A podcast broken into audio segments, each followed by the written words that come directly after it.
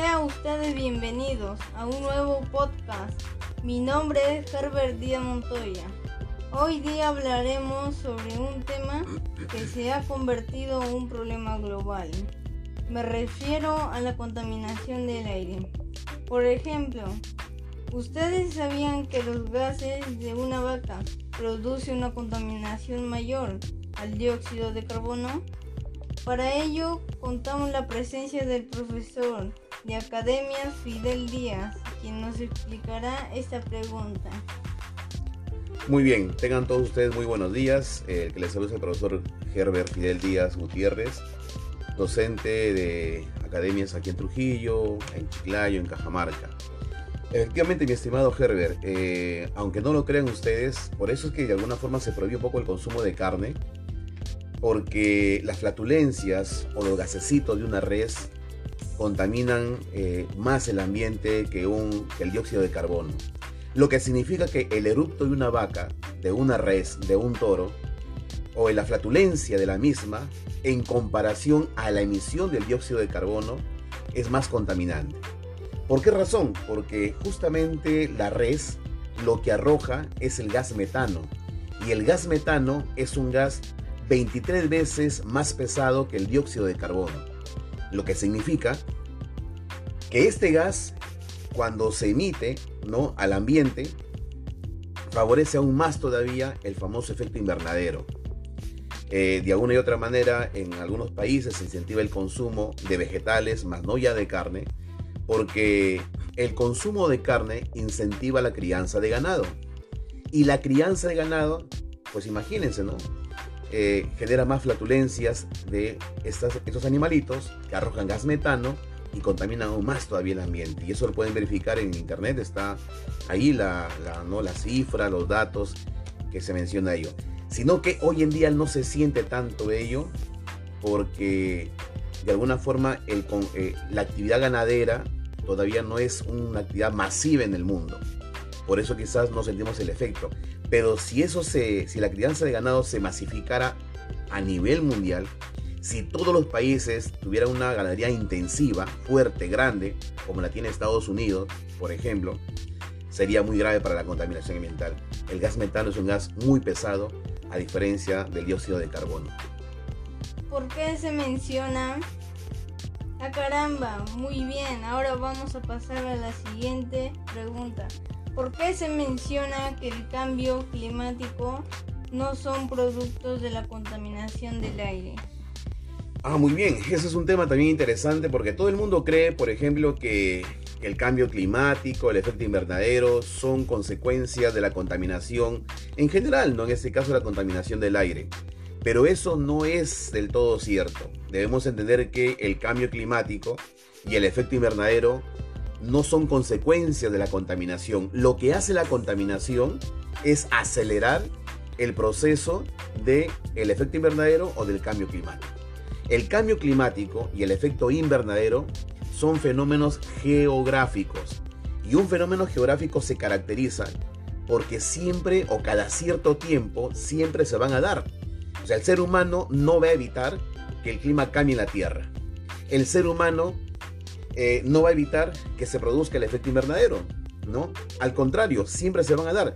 Lo que hacemos con nuestras actividades es impulsar o favorecer que estos efectos o estos fenómenos geográficos se den más frecuentemente o aumente sus consecuencias negativas.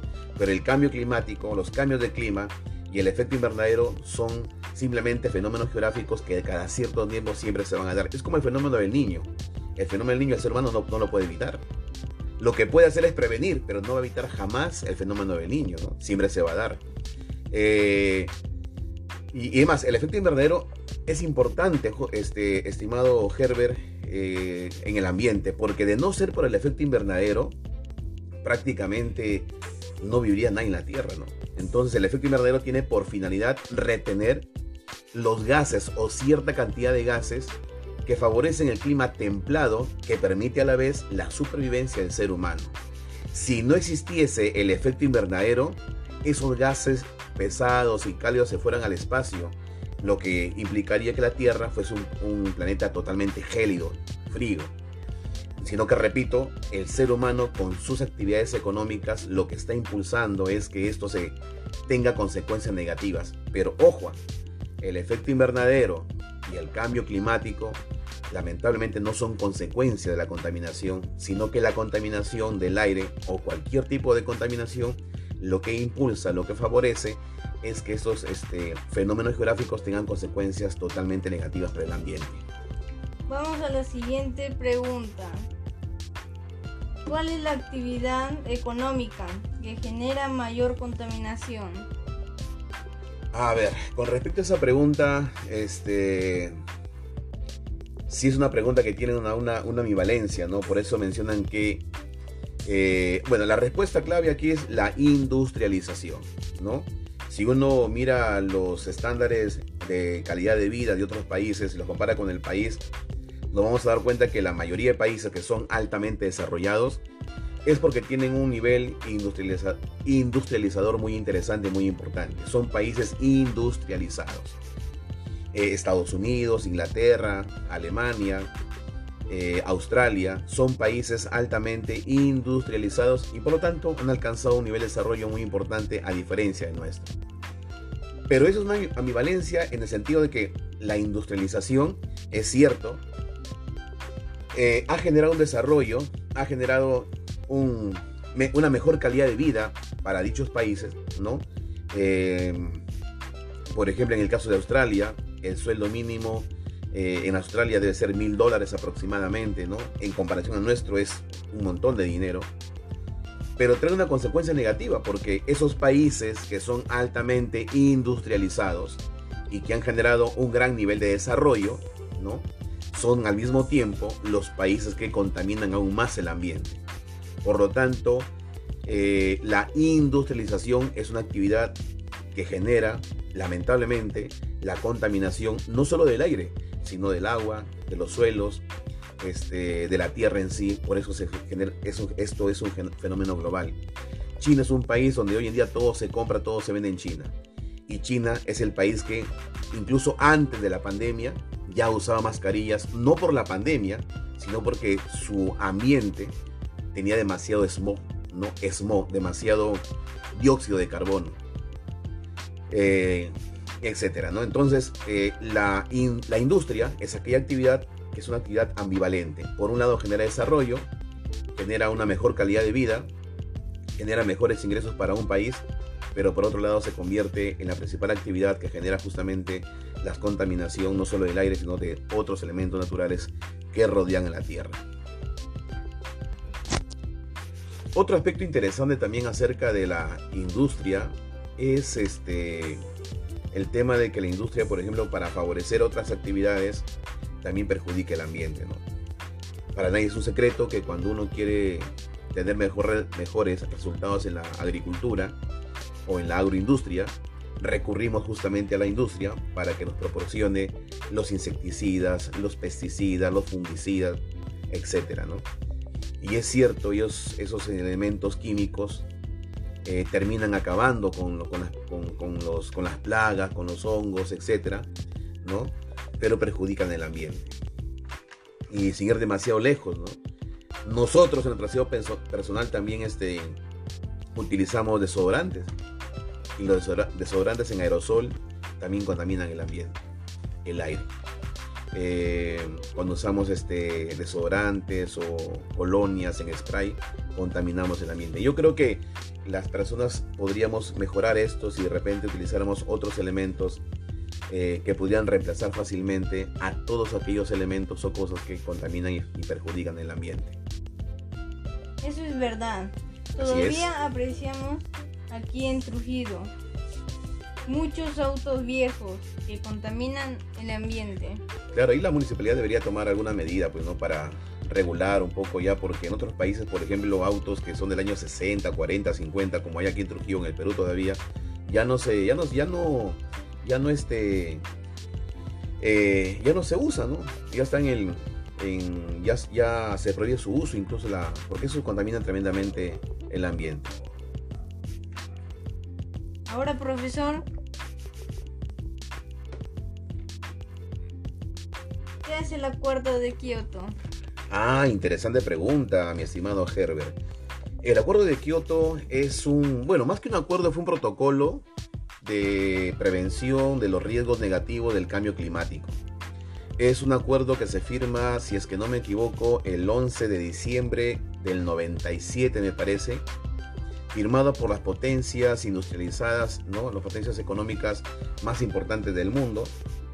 Eh, este es un acuerdo interesante, pero hay algo, hay algo interesante, algo interesante con respecto a esto, eh, que es un acuerdo que se firma con la intención de reducir 6 a 7 gases nocivos, ¿ya?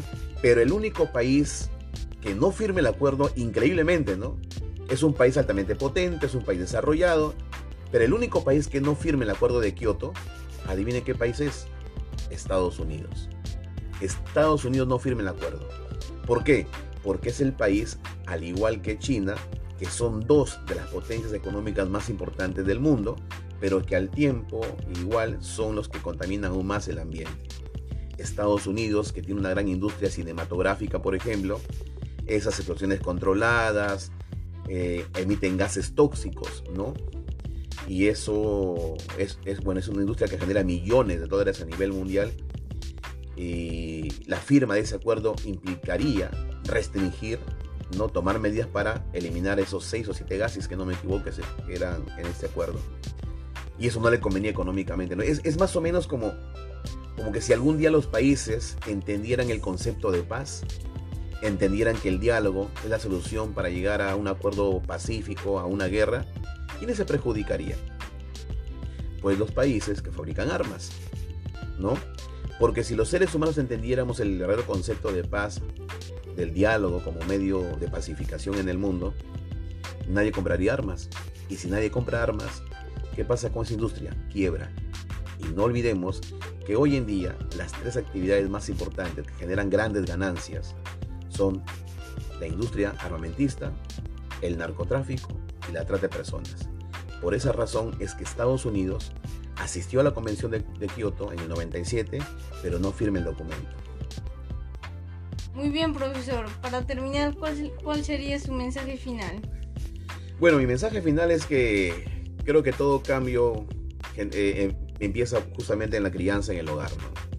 Si en el hogar enseñamos a los hijos a contaminar, a botar papeles, a no cuidarnos, a no lavarnos, a no lavarnos las manos, a no ser higiénicos, eso se trasluce en la sociedad. Así que yo creo que eh, para que una sociedad pueda cambiar, tiene primero uno que cambiar. Punto número uno. Punto número dos, eh, si tenemos ya una conducta, un hábito contaminante, cambiar el hábito contaminante. Este, y acá las escuelas tienen una función muy interesante, muy importante, porque tienen que generar en el estudiante un cambio de una conciencia eh, contaminante, contaminadora, a una conciencia ambiental y natural que pueda favorecer e impulsar justamente ¿no? el cambio de actitudes de las personas respecto al medio que nos cobija, que nos, que nos, que nos, este, que nos rodea. Y cambiando uno sus hábitos, sus costumbres, eh, alguien dirá, por ejemplo, pero ¿por qué yo si todo el mundo lo hace? Entonces sí, nunca vamos a cambiar. Deberíamos en todo caso decir, yo lo voy a hacer porque yo sé que mi hermano, mi papá, mi mamá, mi vecino, eh, eh, Juan Pérez que está en Tacna también lo va, lo va a hacer.